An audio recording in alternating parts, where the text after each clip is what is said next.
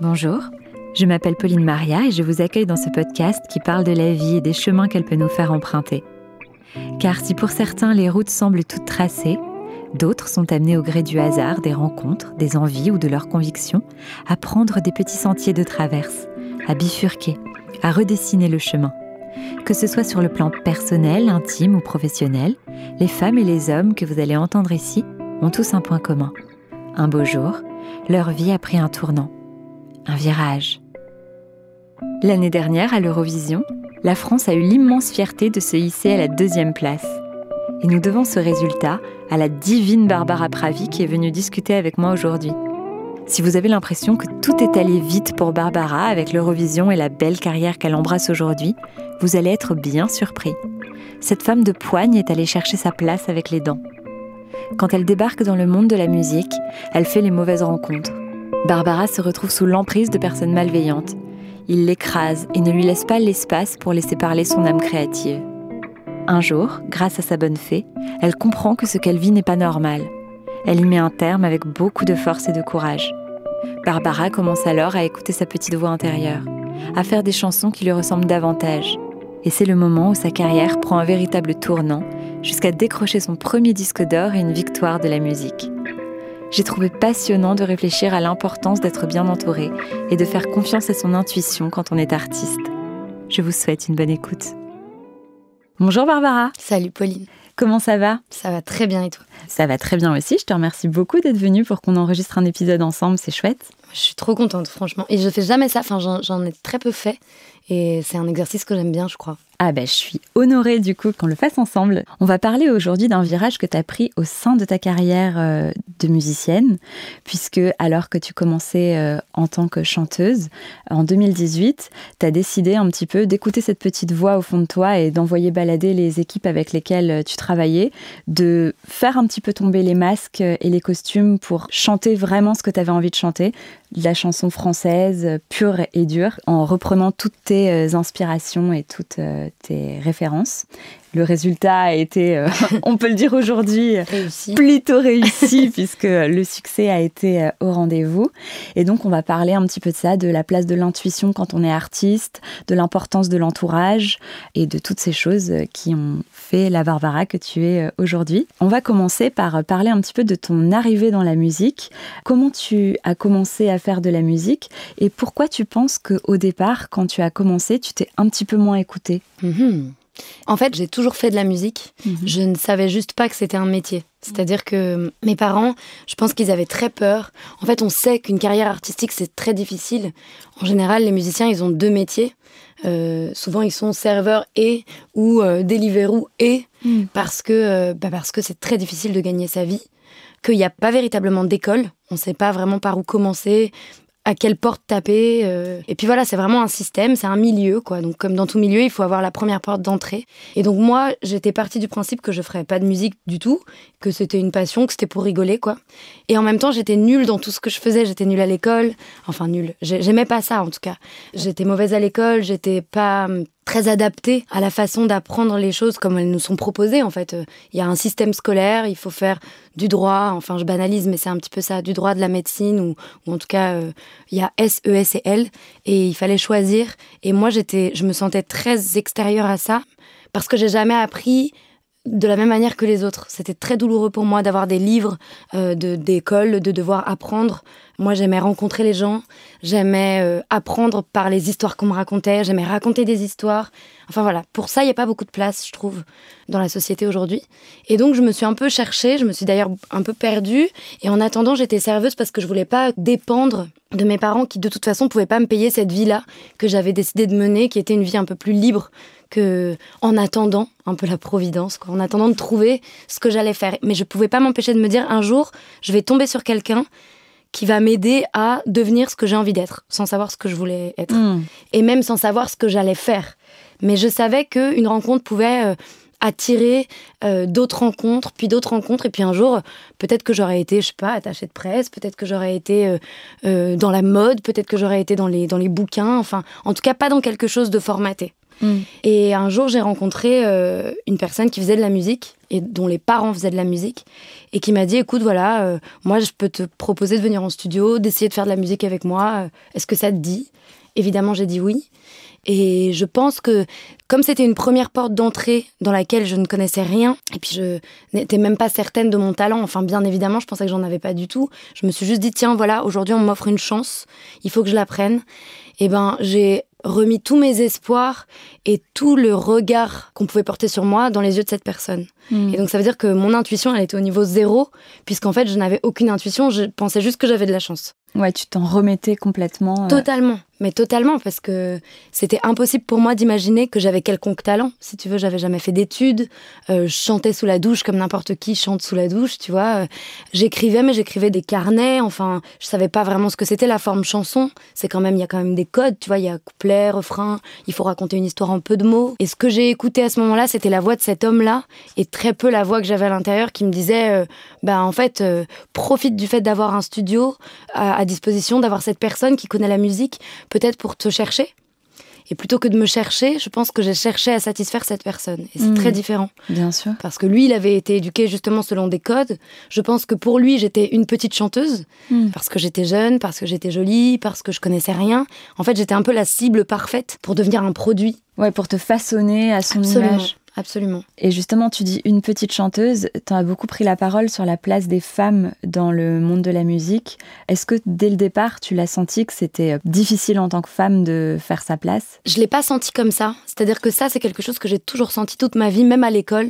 Maintenant que je suis plus grande et que j'ai la réflexion, euh, si tu veux, les, les, matériaux nécessaires à ma réflexion, quoi, que j'ai lu beaucoup, que je me suis instruite, que j'ai essayé de mettre des mots, en fait, sur les émotions que je ressentais à l'intérieur, je me suis rendu compte qu'à l'école, euh, si j'étais si désorganisée et donc si mauvaise, c'est parce que j'avais aucun modèle. Euh, dans les programmes scolaires qu'on me proposait, il y avait jamais aucune femme. Euh, il y avait, je ne pouvais jamais me dire ah moi j'ai envie de faire ça comme cette personne-là hmm. euh, ou comme je sais pas j'ai envie d'être aventurière comme cette aventurière ou écrivaine comme cette écrivaine. Tu vois, j'ai fait un bac L et on avait quatre œuvres d'hommes à lire. Enfin je veux dire les femmes sont très peu représentées, mine de rien, on s'en rend pas compte parce qu'on est éduqué comme ça. Et je pense que moi, ça a généré un espèce de manque de confiance lié au manque de représentation. Et puis surtout, de... j'ai été en colère et j'arrivais pas à mettre des mots sur cette colère. En fait, c'était peut-être de l'injustice, c'était peut-être de la peur, c'était peut-être beaucoup de choses à la fois.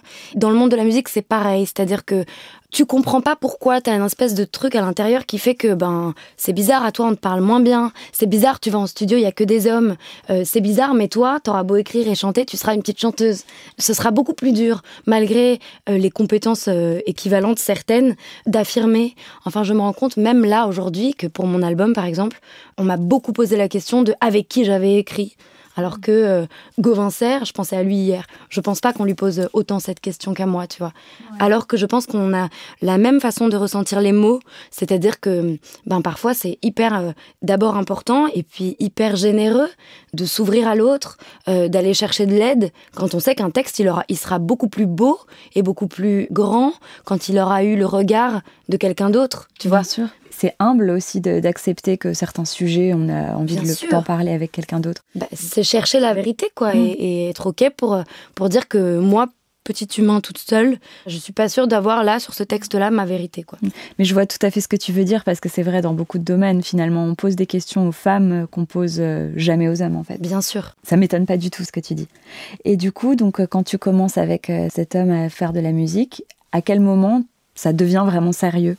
C'est devenu sérieux assez rapidement euh, parce que euh, j'avais payé avec mon salaire de serveuse un, clip euh, et, le clip est sorti Enfin, je l'ai mis sur YouTube. Enfin, je connaissais rien. Moi, je me suis juste, j'avais juste mis ce clip sur YouTube pour, pour euh, qu'on arrête de me demander ce que je faisais d'autre quand je servais des plats, tu vois. Mm. Enfin, je sais pas, les gens s'imaginaient que je devais faire des études, tu vois. Et en fait, j'avais rien à leur dire. Je disais, je, disais, je suis chanteuse.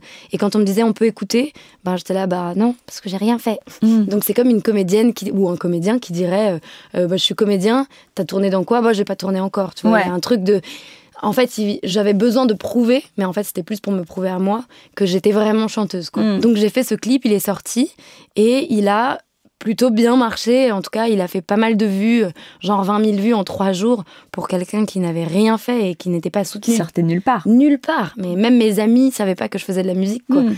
Donc voilà, et j'ai été repérée par Capitol, qui est un label chez Universal. Et quand on m'a proposé un contrat, je, je- c'est même pas que j'ai pas hésité, c'est que, en fait, moi, je suis arrivée dans cette pièce avec des disques d'or et de platine et de machin partout. Et je me suis dit, mais demain, vraiment, je suis une star. Et mon ambition à l'époque, elle se situe à cet endroit-là. C'est drôle parce que aujourd'hui que ça marche, elle est complètement à un autre endroit. Et je fais de la musique pour totalement d'autres raisons. Mais à ce moment-là, à 20 ans, quand tu arrives dans un endroit comme ça où, en fait, canalise tous tes rêves d'ado, euh, de quand tu étais dans ta chambre, ben, tu te dis, Oh, demain c'est mon tour. Hmm. Et tu te poses pas d'autres questions. Et donc j'ai signé un contrat pourri euh, avec un gars qui m'a regardé et qui m'a dit euh, Ah, mais c'est toi, Barbara, mais t'es pas bonne en fait. C'est la première phrase qu'on m'a dit. C'est pas vrai. Si, si. Dans quel euh, sens pas bonne? Bah, dans le sens où, euh, dans le clip, je devais avoir l'air plus jolie qu'en vrai. enfin. Ah oui, voilà, pas bonne physiquement. Ah oui, oui, oui, complètement. Je m'étais rasé la tête, en fait. Alors que dans le clip, j'avais les cheveux très longs. Et le premier truc qu'il m'a dit, c'est ça. C'est incroyable dans le sens évidemment négatif Bien euh, sûr. du Et, terme. et moi, je pensais que c'était une blague. Tu vois, je me suis pas dit, il y a des gens qui parlent vraiment comme ça dans la vie. Parce que... Tu t'es pas dit c'est comme ça qu'on traite les femmes. Tu t'es dit euh, il me fait une plaisanterie quoi. Ouais, je me suis dit, bah, ça doit être un petit bout en train, celui-là. Enfin, tu vois, vraiment, c'est ça. Et en fait, non, non, pas du tout. C'était.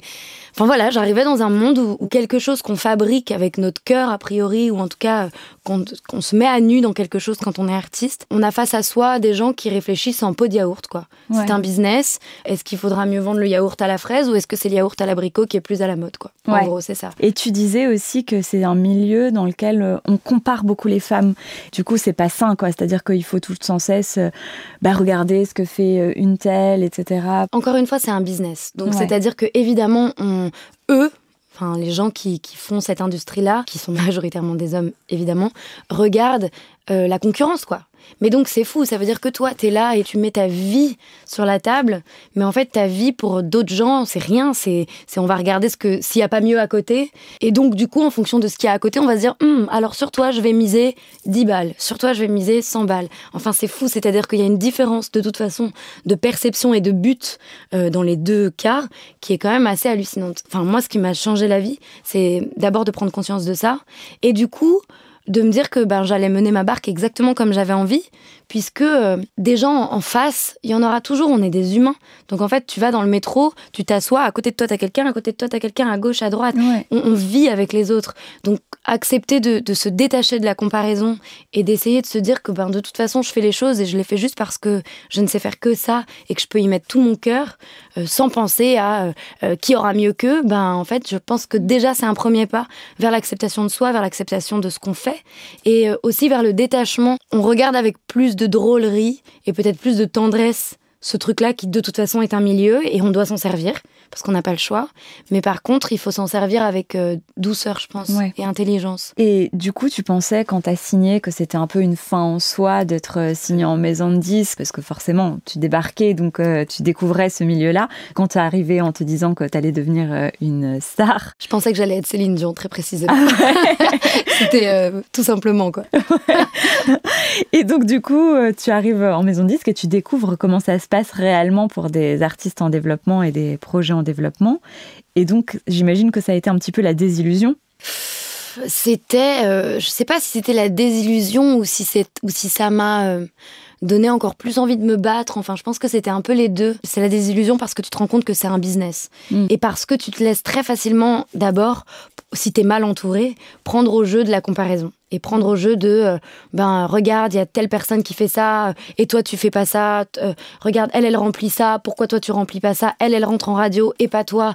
Et donc tu te dis mais attends, mais donc ça veut dire qu'il faut que je euh, fasse des compromis par rapport à ce que je sens, par rapport à ce que je veux, par rapport à ce que je suis, pour rentrer en radio, pour faire des dates, pour être mieux qu'elle. Enfin, c'est vraiment. Et puis alors après, c'est un effet boule de neige et, Ouais. et voilà. Mais ça, si t'es bien entouré, ça arrive. c'est moins, c'est moins évident. Et toi, tu penses que t'étais pas bien entourée au départ? Ah non, mais j'étais extrêmement mal entourée, c'était terrible. Donc il y avait cette personne avec qui j'avais commencé à faire de la musique, qui était complètement fou, hein, enfin, qui était complètement égotique, égo-tripé, et qui faisait ça pour lui. Enfin, j'étais sa chose, quoi. Il était euh, la personne qui euh, euh, devait décider de la musique que j'allais faire, de comment j'allais la faire, de à quoi allaient ressembler mes clips. Il s'était positionné comme manager? Il s'était positionné comme réalisateur et ensuite j'ai rencontré un manager qui s'est positionné comme manager et qui lui dominait ah encore plus tout. Donc moi j'en avais deux, deux hommes. C'était euh, non, c'était pas du tout une très jolie période. Hmm. Et puis le pire c'est pas ça, je pense. Le pire c'est quand tu sais plus du tout, c'est-à-dire qu'on arrive à te faire douter de toi au point que tu saches plus du tout qui tu es et au point que tu aies l'impression que tout ce qui vient de la bouche de ces gens-là est vérité absolue. Parce qu'il te le mettait dans la tête, il te martelait le fait que... Tout le temps. Hmm. Euh, moi, j'entendais euh, euh, toute la journée, mais sans nous, t'es rien. regarde, il y a encore deux ans, t'étais serveuse. si tu nous avais pas rencontrés, tu t'en serais pas là. Je me souviens, je faisais les premières parties de Florent Pagny. Et avant de monter sur scène, donc le mec qui était avec moi sur scène était le mec avec qui je composais la musique, etc. il me regardait dans les yeux, il me disait mais t'es qu'une sale merde. Tu crois que les gens ils sont venus là pour toi, mais ils en ont rien à foutre de toi. Sans moi, tu serais pas là avec tes petites chansons. Si j'étais pas là pour les composer, jamais t'aurais de chansons. C'est pas vrai. C'était vraiment hyper hardcore, quoi. Euh, et, euh, et toi, t'es là, euh, et, et, puis le rideau se lève. Juste avant Les gens sont devant. plus. Mais bien sûr. Et tu dois être là et chanter Pas grandir, pas grandir. Enfin, c'était vraiment. C'était de la violence psychologique. Absolument, absolument. Mais sur, sur le moment, j'avais juste l'impression que j'étais pas capable, quoi. Et qu'en effet, si j'étais là sur cette scène, c'était grâce à eux.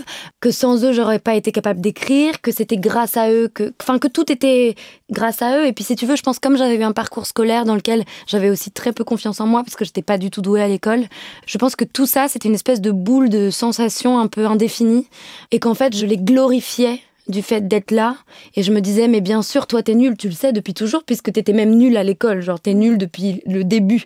Donc évidemment que le peu de chance que t'as et le peu de lumière qu'il y a sur toi tu peux pas le devoir à toi-même. Sinon t'aurais été forte avant.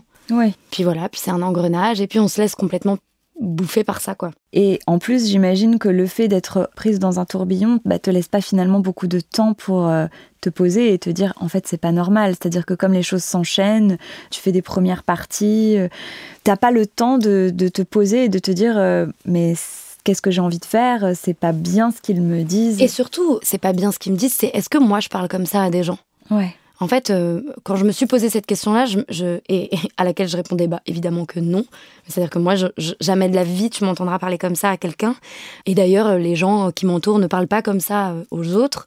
Et ben, quand je me suis posé cette question-là et que j'ai pu y répondre non, j'ai commencé à me dire ah ok. Alors, qu'est-ce qui fait que tu autorises les autres à te parler comme ça? C'est-à-dire quel trou à l'intérieur de toi il y a de confiance en toi, enfin de dignité euh, envers toi-même, quoi, euh, qui t'autorise à laisser les autres te parler comme ça. Parce qu'aujourd'hui, jamais je pourrais accepter, mais même pas le quart de ça.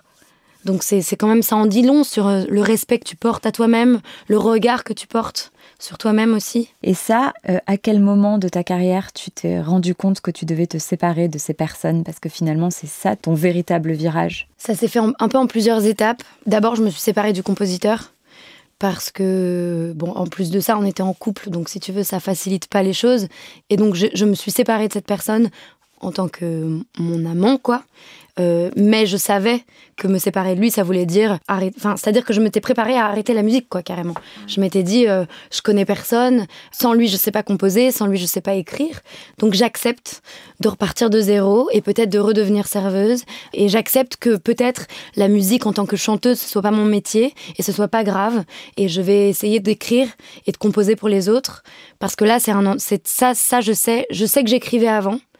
Donc je sais que je sais écrire et peut-être que je serai euh, meilleure à aider les autres à éclore.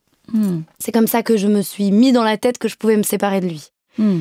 Et ensuite, en me mettant dans la tête que j'allais écrire pour les autres, j'ai commencé à appeler des gens que je connaissais, que j'avais rencontrés il y a cinq ans, parce qu'il y a aussi, euh, euh, évidemment, quand on est dans ce type de relation, on est enfermé, donc on voit plus du tout de gens du monde extérieur, donc d'autres auteurs, d'autres compositeurs, d'autres artistes, pas du tout.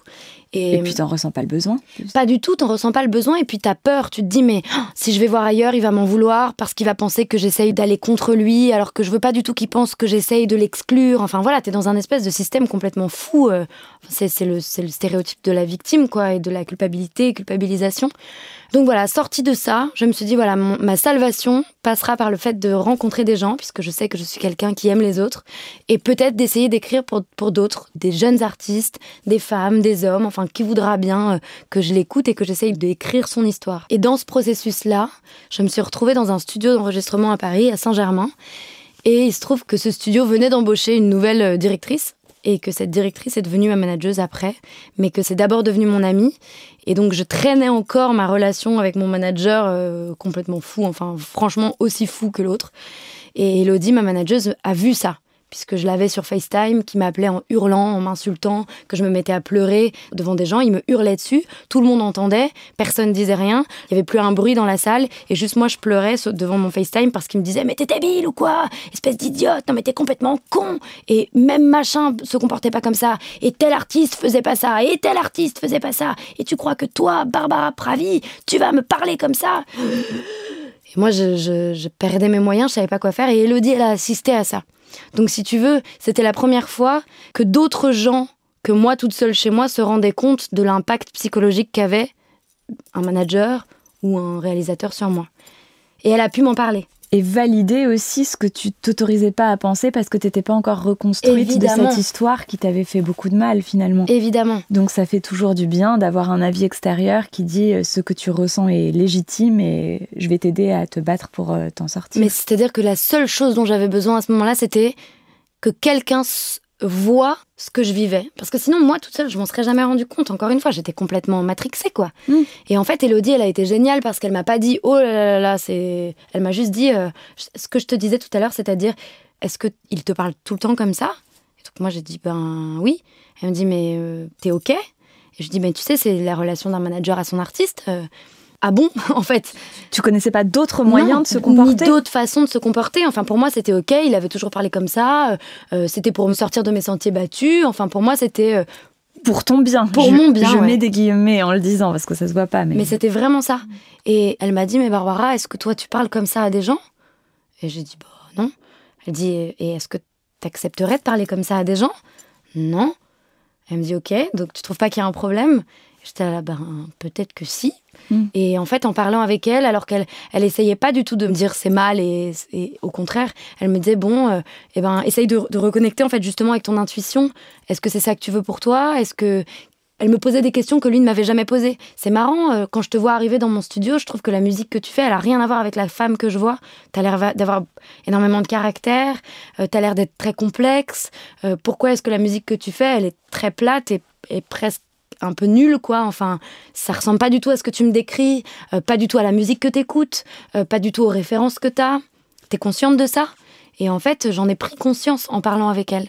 Et, et quand je lui ai demandé d'être ma manageuse, j'avais une chanson qui devait sortir dans deux semaines, qui était euh, le paroxysme de, de, ma perdition quoi. C'était un espèce de R&B euh, qui avait rien à voir évidemment avec euh, ni les chansons que j'aime ni les chansons que je fais ni les mots que j'emploie. Enfin il y avait rien qui allait.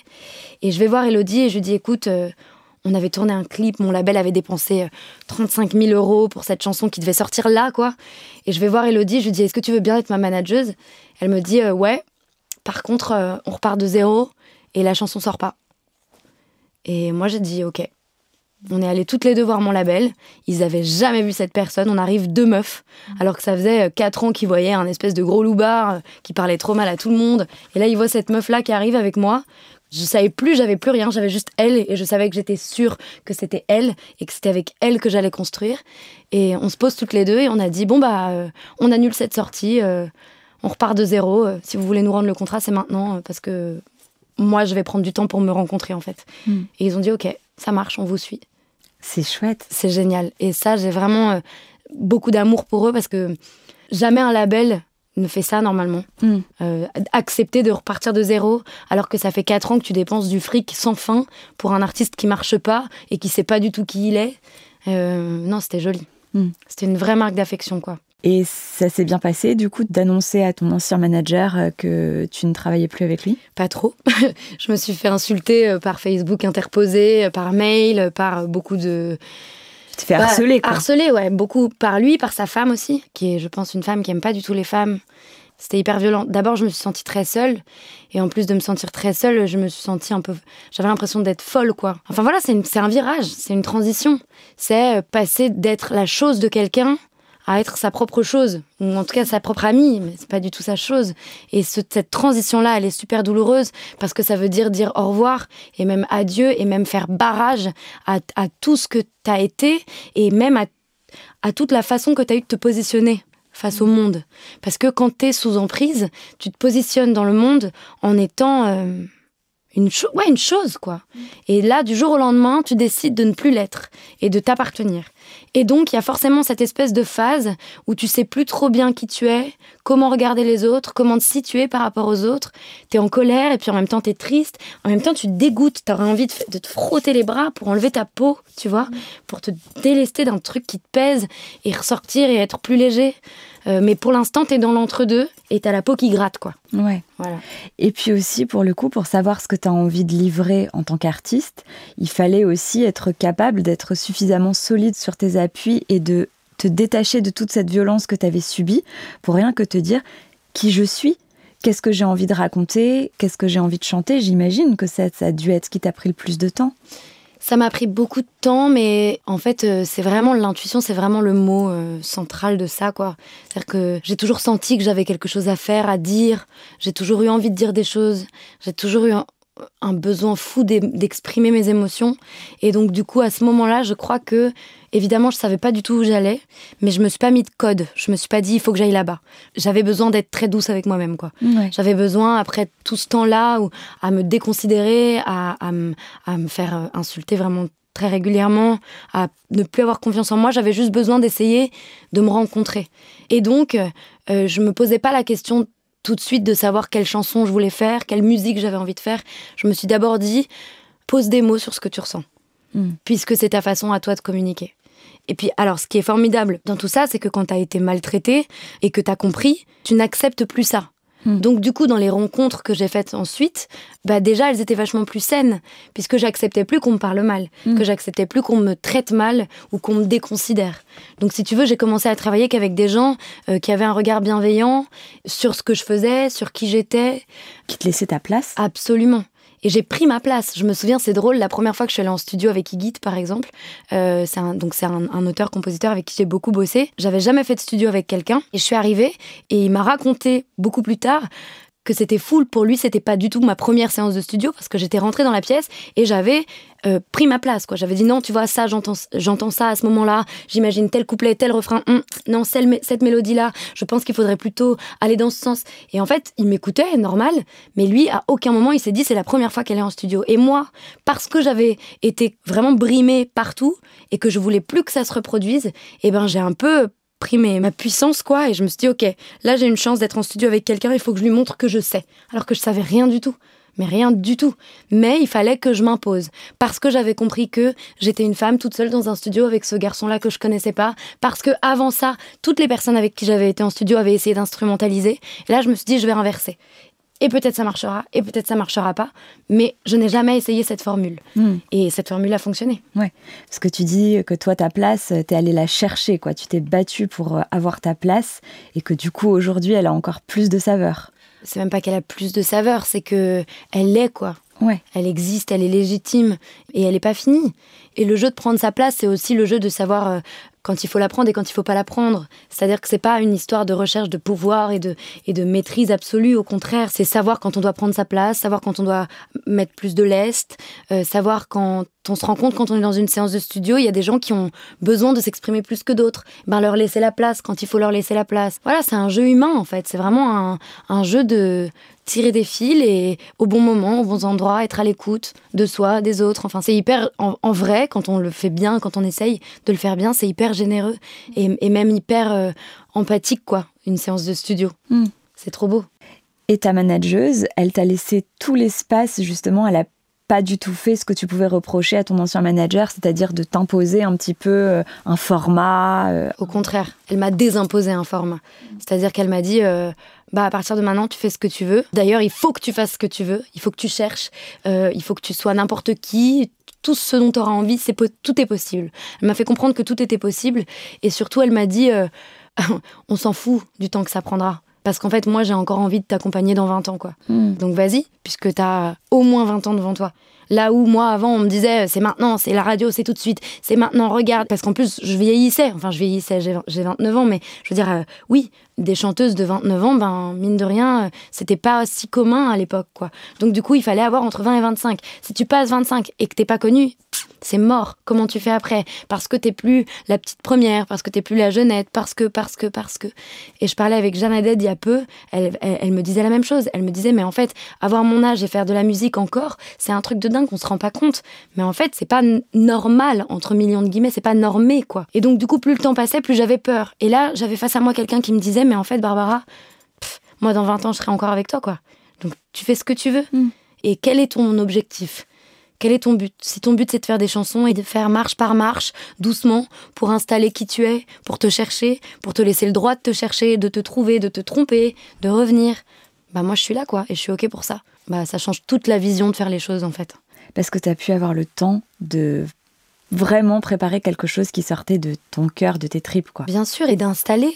Donc j'ai pris le temps, euh, j'ai fait plein de chansons un peu one shot euh, que je sortais comme ça. J'ai fait un, EP qui est sorti juste avant le confinement, qui était pas grand chose, qui était sans prétention, mais qui était très joli et qui était un peu les prémices de ce que j'ai fait dans l'album. Enfin, j'ai pris le temps, quoi, sans me demander euh, est-ce que ça allait avoir de la presse, est-ce que j'allais rentrer en radio, est-ce que j'allais rentrer en télé? Pas du tout. Je me posais pas ces questions-là parce que les réponses étaient non. Donc du coup, j'ai aussi appris à rencontrer le public très progressivement, et, c'est ce qui fait que que je pense qu'il y a des gens qui sont qui écoutent ce que je fais depuis 4-5 ans, bien avant l'Eurovision, et quand il se passe quelque chose comme l'Eurovision, ça n'est qu'un amplificateur de tout ce qui préexistait. Hmm. Oui, parce que justement l'Eurovision, donc à quel moment tu as décidé de le faire? C'était pendant le confinement. D'abord, je me suis sentie prête à faire un album et je me suis sentie prête à exister. C'était vraiment ça. C'est-à-dire que jusqu'à présent, euh, j'avais beaucoup installé, beaucoup construit, comme ça, pierre par pierre.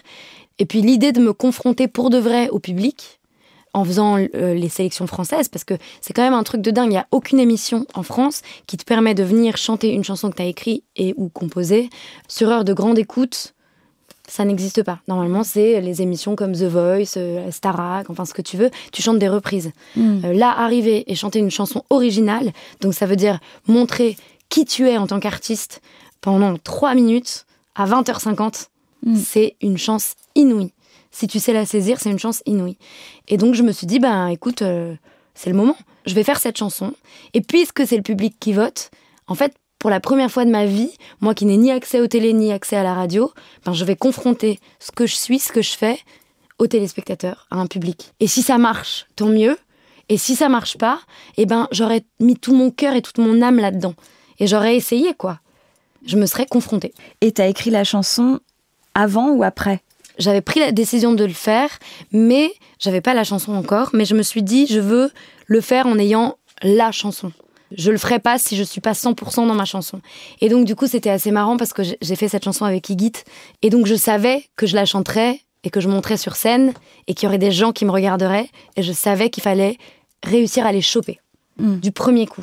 Parce que moi j'étais là, mais il y avait 12 autres candidats, et que c'est une heure où les gens sont chez eux en train de manger, avec les enfants, en train de changer les enfants. Enfin, ils sont pas nécessairement en train d'écouter et concentrés devant la télé. Donc je me suis dit, comment on fait? Quand ça fait si longtemps qu'on fait ce métier, si longtemps qu'on galère, quand on a traversé tout ce que j'ai traversé, comment on fait pour qu'en une seconde, les gens tournent la tête et ils se disent ah, Je veux l'écouter, elle m'a demandé.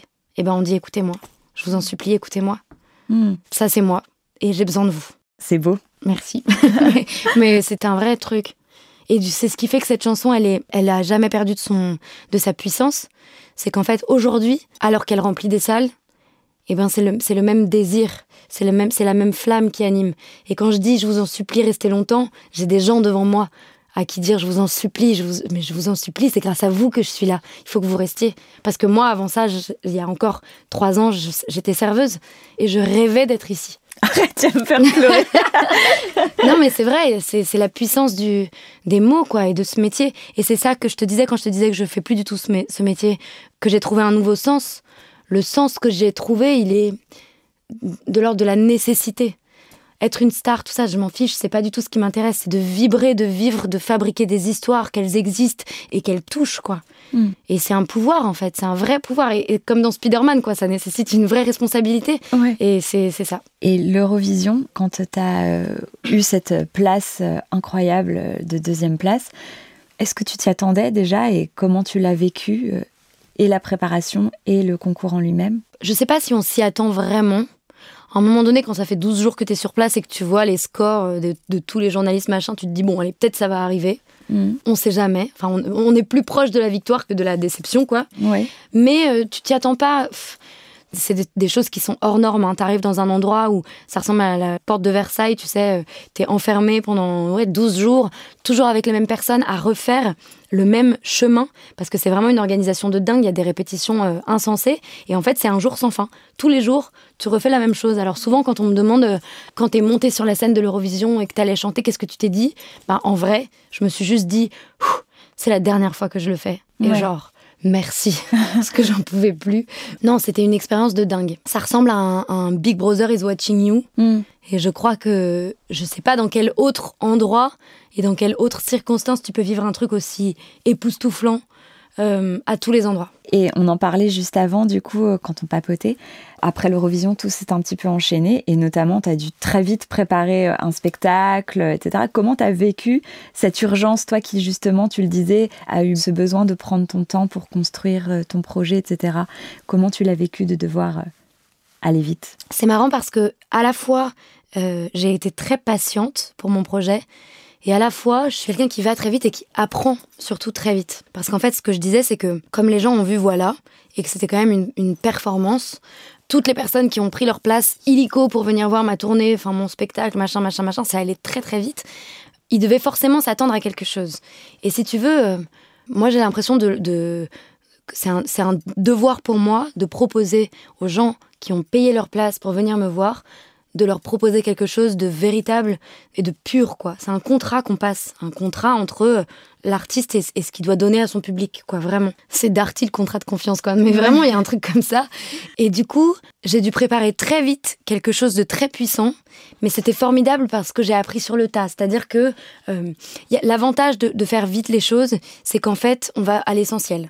Alors d'abord, j'ai des musiciens qui sont exceptionnels. On s'est retrouvés en répète et je leur ai dit voilà, ça c'est mes chansons.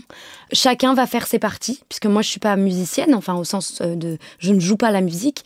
Euh, toi, tu fais le piano, et ben moi ce que j'aimerais c'est entendre c'est un truc comme ça.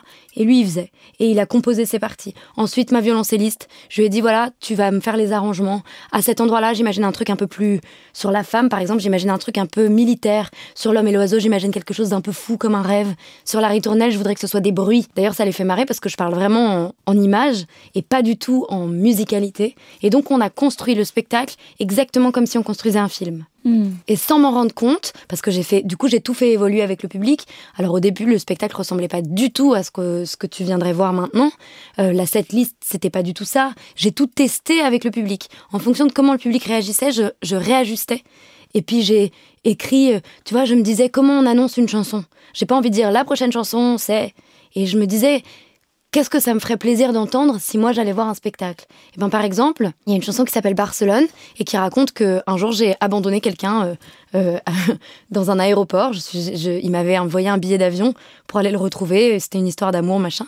Et puis j'y suis jamais allée. J'ai éteint mon téléphone et il a probablement attendu je ne sais combien de temps dans cet aéroport. Et ben j'invite les gens à imaginer qu'ils ont 18 ans l'âge que j'avais à ce moment-là. Et euh, on tombe fou amoureux d'un Espagnol, très très beau, on vit une histoire d'amour incroyable, et un jour on reçoit ce billet d'avion, et on se dit, bah j'avais pas prévu ça, j'avais pas prévu d'aller vivre à Barcelone euh, avec lui, mais, mais bon, pourquoi pas, quoi, allons-y. Puis le jour du départ arrive, et finalement, et là je chante la chanson. Mmh. Tu vois, c'est vraiment euh, comment est-ce que tu amènes les gens à, à voyager au travers des chansons et pas seulement à vivre un concert avec euh, une chanson qui enchaîne sur une autre, qui enchaîne sur une autre, qui enchaîne sur une autre.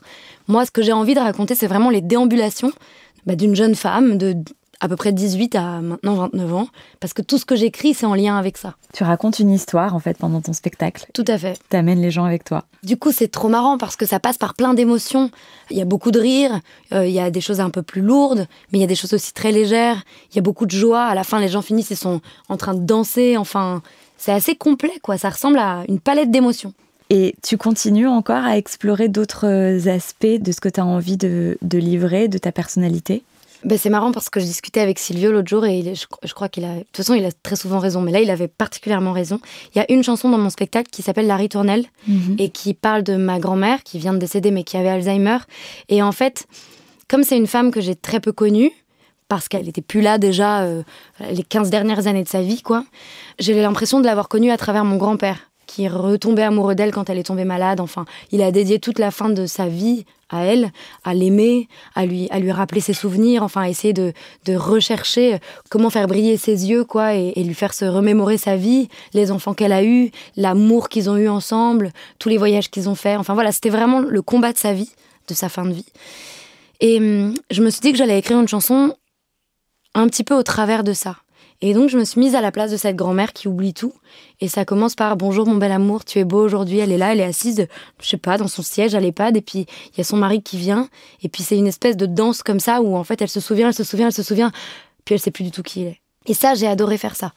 Et ça, j'aimerais euh, réussir à, avoir une, une galerie un peu plus grande de personnages, un peu comme au cinéma, en fait. Pour l'instant, je suis en train de réfléchir à faire vivre ces personnages-là que j'ai rencontrés, euh, qui existent à l'intérieur de moi, comment je les fais vivre sur scène. C'est intéressant.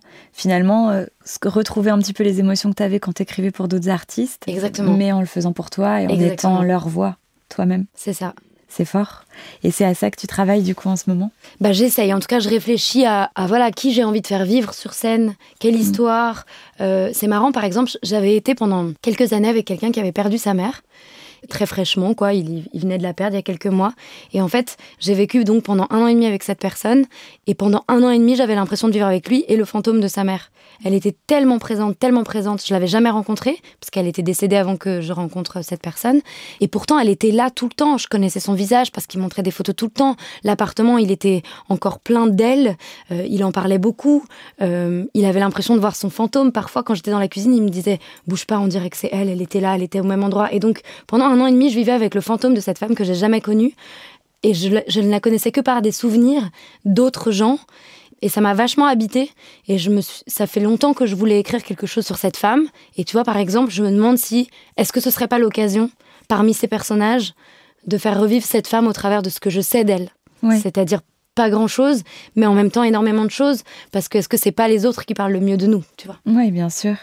Et est-ce que tu dirais que tout ce que tu as vécu jusqu'à présent, du coup, de difficile dans ton début de carrière, ça t'aide aujourd'hui dans la carrière que tu embrasses? C'est évident. Maintenant, euh, euh, ce que j'ai l'habitude de penser, c'est que pour euh, une femme comme moi, qui a eu la chance de faire des super belles rencontres après, puis de prendre conscience, puis de se remettre en question, puis de prendre le temps, combien de cœurs et de et de confiance en soi sont brisés, quoi. Mmh, bien euh, T'es très engagée d'ailleurs. T'es très engagée euh, aux côtés des femmes contre les violences. Euh.